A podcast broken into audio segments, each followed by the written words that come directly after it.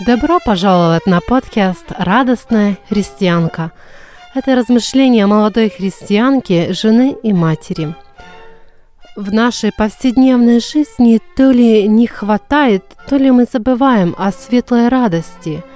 Пусть эти размышления будут для кого-то поддержкой или напоминанием о светлой радости, которую мы имеем в Иисусе Христе –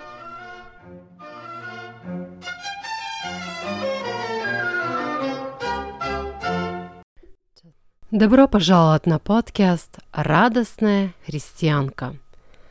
Меня зовут Светлана Оу, и я очень рада нашей встрече. В прошлый раз мы говорили о том, как наши слова, когда они исполнены радостью, какую силу они имеют. И также мы основывались, конечно же, на Слове Божьем.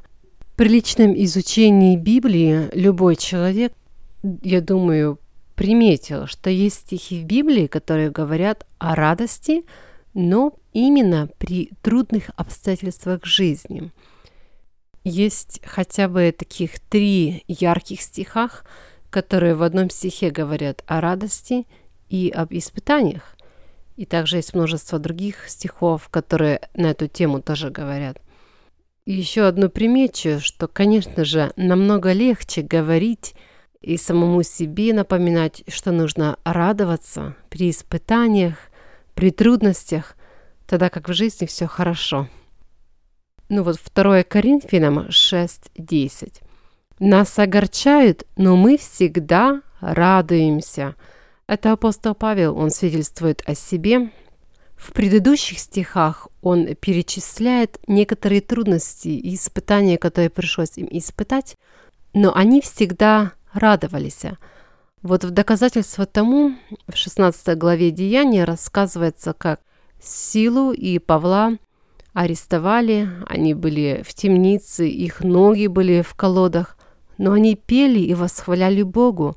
Какой результат потом этой ситуации? Потом сам Бог вмешался. И потом вот 2 Коринфянам 8.2. Апостол Павел говорит о Македонской церкви ибо они среди великого испытания скорбями преизобилуют радостью. В дальнейших стихах он потом хвалит эти македонские церкви о ее жертвенности и ее радушии. Но вот в этом стихе говорит, что у них было не просто скорбь, а даже великое испытание скорбями в множественном числе, и при такой жизни они преизобилуют радостью они имели радости больше, чем в избытке. Кстати, вот в Деянии 16 глава, которую я уже упомянула, рассказывается, как явился в видении Павлу муж из Македонии и сказал им, приди и помоги нам. И вот Филиппы, это была одна из этих первых церквей, где они были. Там был и молитвенный дом при реке, где собирались женщины – там покаялась богатая женщина Лидия, которая упросила их жить в ее доме и благовествовать как бы из ее дома. И вот там вот и арестовали Павла и Силу, где они пели Господу в той тюрьме. То есть там были и гонения, там были и пробуждения Филиппы, такой город полный событий. А потом апостол Павел написал это послание к филиппийцам. Некоторые называют это послание «Радостная книга в Библии». Там 16 раз упоминается слово «радость» или «радуйтесь». И хоть они испытывали презрение от людей и, и гонение, они радовались. И я думаю, что их источник радости был, конечно, только Господь. Я думаю, по-другому не могло и быть. Иакова 1, 2, 3. С великой радостью принимайте, братья мои, когда впадаете в различные искушения, зная, что испытание вашей веры производит терпение. Здесь самая ясная мысль о том, что искушения и испытания будут. Но как эти трудности принимать? С великой радостью. Как бы подчеркнуто, с радостью – но она должна быть великая, которая как бы переполняет наше сердце. Вообще, если так подумать, что если будешь таким унылым или печальным при какой-то трудности или испытании, конечно, это свойственно, мы все-таки люди, но будет немножко трудно проходить через э, это испытание, а с радостью как-то и легче дух поднимает. И в этом стихе мы также видим ответ на вопрос. Какая же польза этим искушениям? Производит терпение. Эти искушения вырабатывают это качество – о котором так много говорят, что им просто не хватает этого качества в жизни. Мне пришла такая громкая, может, немножко дерзкая мысль. А может, мы проваливаем эти искушения, как экзамен? Не можем принять с радостью, а наоборот, все ропщим и унываем. В результате у нас не вырабатывается терпение. То есть закончились эти испытания – а у нас нету того результата. Поэтому нехватка терпения, может, вина исходит от нас самих, но это так, просто для размышления. Итак, первый урок, что мы получаем от испытаний, это терпение. Евреям 12.11. Всякое наказание в настоящее время кажется не радостью, а печалью – но после научным через него доставляет мирный плод праведности. Немного о другом, но все-таки наказания Господни для нас не являются как бы радостью.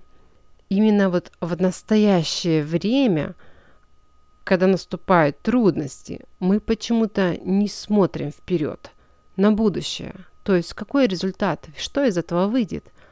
А мы во время наказания Господня чувствуем боль, печаль. Стих повыше, 10 стих, говорит, что Господь наказывает своих детей для пользы, чтобы нам иметь участие в святости Его. Опять, польза есть в наказаниях. Он очищает нас от грехов, научает. Мы начинаем становиться похожим на Него – и потом мы можем иметь общение с Ним и быть участниками Его святости. Вторая польза от наказаний Господних есть еще в 11 стихе. «Доставляет мирный плод праведности». Человек смирился под руку Божию, под его наказанием. А когда смиряешься, в сердце приходит мир. Вот э, слово смирение, корень этого слова, как бы мир – и результат всего этого – мирный плод праведности. Также в 1 Петра 1,6. «О сем радуйтесь, поскорбевши теперь немного, если нужно, от различных искушений». Немножко скажу, что в предыдущих стихах там апостол Петр перечисляет, о чем нам радоваться. Что Иисус возродил нас воскресением Иисуса Христа, мы имеем живое упование, мы имеем наследство на небесах, приготовленное для нас. Вот об этом нужно радоваться среди искушений, что мы спасены, и что мы имеем в Боге и в небесах. Можно сказать так, радуйтесь о прошлом, как вы были спасены, радуйтесь о будущем, что мы имеем там в Боге, в небесах, а в настоящее время, да, конечно, трудно, там испытания, скорби, но мы видим горнее, мы смотрим выше, дальше и видим то, что лучше. Я вот не помню, где у кого-то фразу прочитала. Принимать трудности с радостным сердцем – это не просто наше выражение лица, поведение, хотя это тоже касается, но такое состояние сердца благодарное и восхваляющее Бога. Мы ищем, за что мы благодарны Богу. Ну, как обычно люди говорят, находить позитив. А здесь когда сердце благодарное, то как бы и смотришь на все по-другому. Также ниже, в седьмом стихе, 1 Петра 1.7, говорится еще об одной пользе этих искушений. «Дабы испытанная вера ваша оказалась драгоценнее гибнущего, хотя и огнем испытываемо золото, к похвале и чести и славе в явлении Иисуса Христа. Дабы испытанная вера ваша оказалась драгоценнее золото. Ну, это коротко, если убрать там вставку. Наша вера испытывается, очищается, как золото, огнем испытанное. Есть еще разные стихи о радости, которые нам нужно испытывать, когда мы гонимы за веру в Бога. Апостолы радовались при первом аресте, что за имя Господа Иисуса удостоились принять бесчестие. Апостол Павел в радостном послании к филиппийцам несколько раз свидетельствует о своей радости, хотя он испытал очень много гонений. Да и Иисус также сам сказал в Нагорной проповеди, «Блаженны вы, когда будут поносить вас и гнать, и всячески неправедно злословить за меня. Радуйтесь и веселитесь, ибо велика ваша награда на небесах». Матфея 5, 11, 12. И также в 1 Петра вот 4, 12, 13 Петр призывает нас не чуждаться огненного искушения. Но как вы участвуете в христовых страданиях, радуйтесь, да и в явлении славы Его возрадуйтесь и восторжествуете. Когда слышишь или читаешь свидетельства гонимых христиан, аж сердце замирает и восхищаешься их стойкостью, их верой и также их радостью. Это действительно Божьи люди, которые вышли как золото, очищенное золото из огня. Даже как бы и другая тема. Согласитесь со мной, что мы привыкли жить в свободе Евангелия. И другие обстоятельства нам трудно поверить. Хотя, конечно, говорят и братья, старшее поколение, что не всегда так будет. Но пока вот время не гонений, но все равно у нас свои есть испытания и трудности – и может даже Господь допускает наказание, но и в это время нужно учиться радоваться. Какие бы маленькие трудности у нас не были. Ведь в этих испытаниях испытывается наша вера, вырабатывается терпение. Мы становимся участниками Его святости. И это также приносит мирный плод праведности. И еще мы учимся радоваться в любых обстоятельствах – тем более в трудностях. Задание маленькое для каждого из нас. Давайте проверим себя. Можно на листе написать три или пять последних трудностей, которые вы испытали в своей жизни. И потом проверить себя, как мы их приняли, с радостью или, может, так, унынием, немножко с ропотом, какая была наша реакция, и поставить себе оценку, мы прошли ли этот экзамен или провалили. Псалом 27.7 «Господь – крепость моя и щит мой, на Него уповало сердце мое, и Он помог мне, и возрадовалось сердце мое, и я прославлю Его песню моею». Итак, вот просто как вам в пожелание, пусть ваше сердце уповает на Бога, пусть оно будет благодарным – и пусть всегда радуется при любых обстоятельствах жизни. До следующих встреч!